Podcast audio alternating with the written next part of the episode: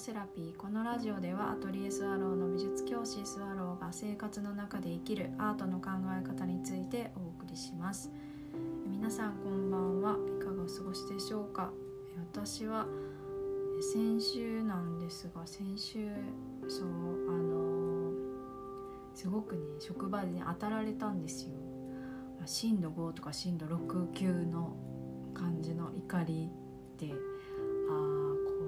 ひどいと思ってもう翌日丁寧に反撃しようってこう心に決めて出勤したんですがけどもったいないって思っちゃったんですそのエネルギー使うのが。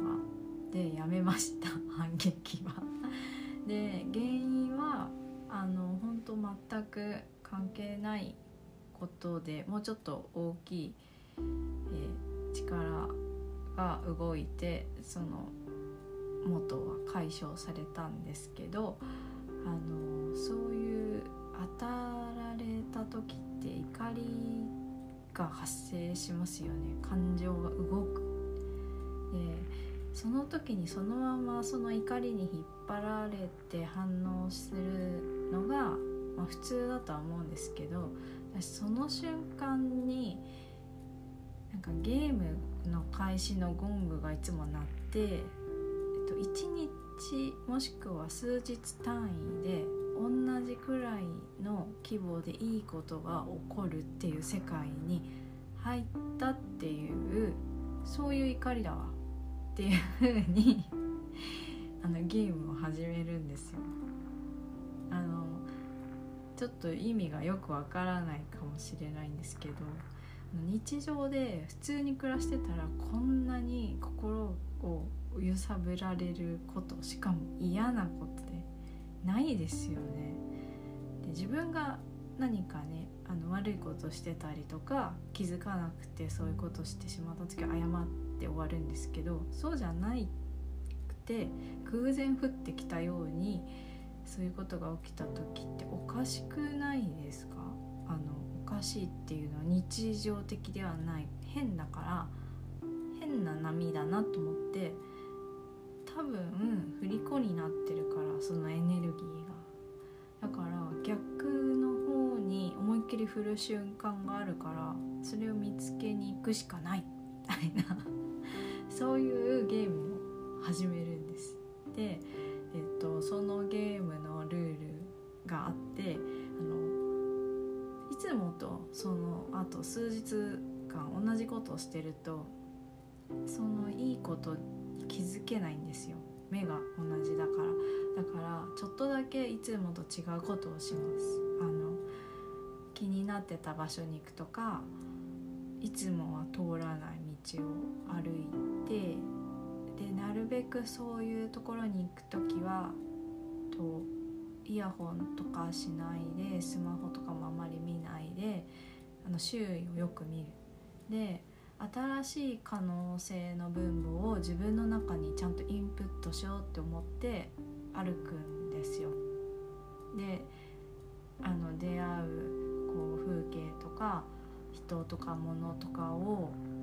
見ながらどこにあるんだみたいな感じで 探すんですよ。そうすると大抵そのぐらい大きいことがボーンって降ってきてはい来たみたいになるんですけど。えっとこれが近年私が、えー、すごくイラッとした時に解消するためのやっているゲームです。あの皆さんはどうやってストレスを解消されていますか？あのもしよかったらこのフリコのゲーム試していただけたら嬉しいです。私これ編み出したのは自分の絵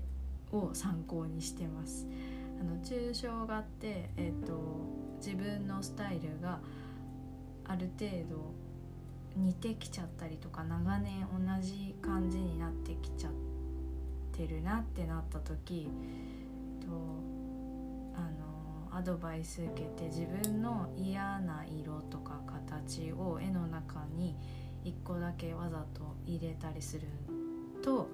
あの絵が進むって言われたんですよ、まあ、実験的なんですけどで嫌な色をのせると嫌な気持ちに引っ張られるからバランスとっていい方どうしたら良くなるかっていう思考になるんですよね。でこでどうしたらっていうのを色をのせるのか、えっと、上下天地を変えるのか、えっと、それとも同じぐらいの、えー、範囲の同じ色を増やして印象を全く違うものにするのかとか自分のフレームをどんどん増やすんですね可能性を。で結局その中から落ち着く方とかこれが好きだっていう方に持っていくしかないっていう書き方になるのでおのずからその嫌な色が入った瞬間からもういい方にしか頭が動かないっていう制限を、まあ、絵を描く時はそういう風にして新しい自分をこう作っていました。はい、で今はそれを日常の中であのイラッとした時に代用してあのゲームみたいにしてます。はい、3日間ぐらいの時間の間には大抵いいことが起こるでしょうみたいな。なんかそういうこうお告げみたいな風に捉えています。もちろんねそういう人とちゃんと対峙して何が嫌だったのかなとかそうやってね対対話するのも大事なんですけど私は私で時間とエネルギーに限りがあるから、うん、私は見たい世界を見たいよみたいな自分も、えー、大事にして生きています。はい今日はそんなことをお話ししてみましたあのうまく伝わりましたでしょうか？最後まで聞いてくださって今日もありがとうございますそれではまた。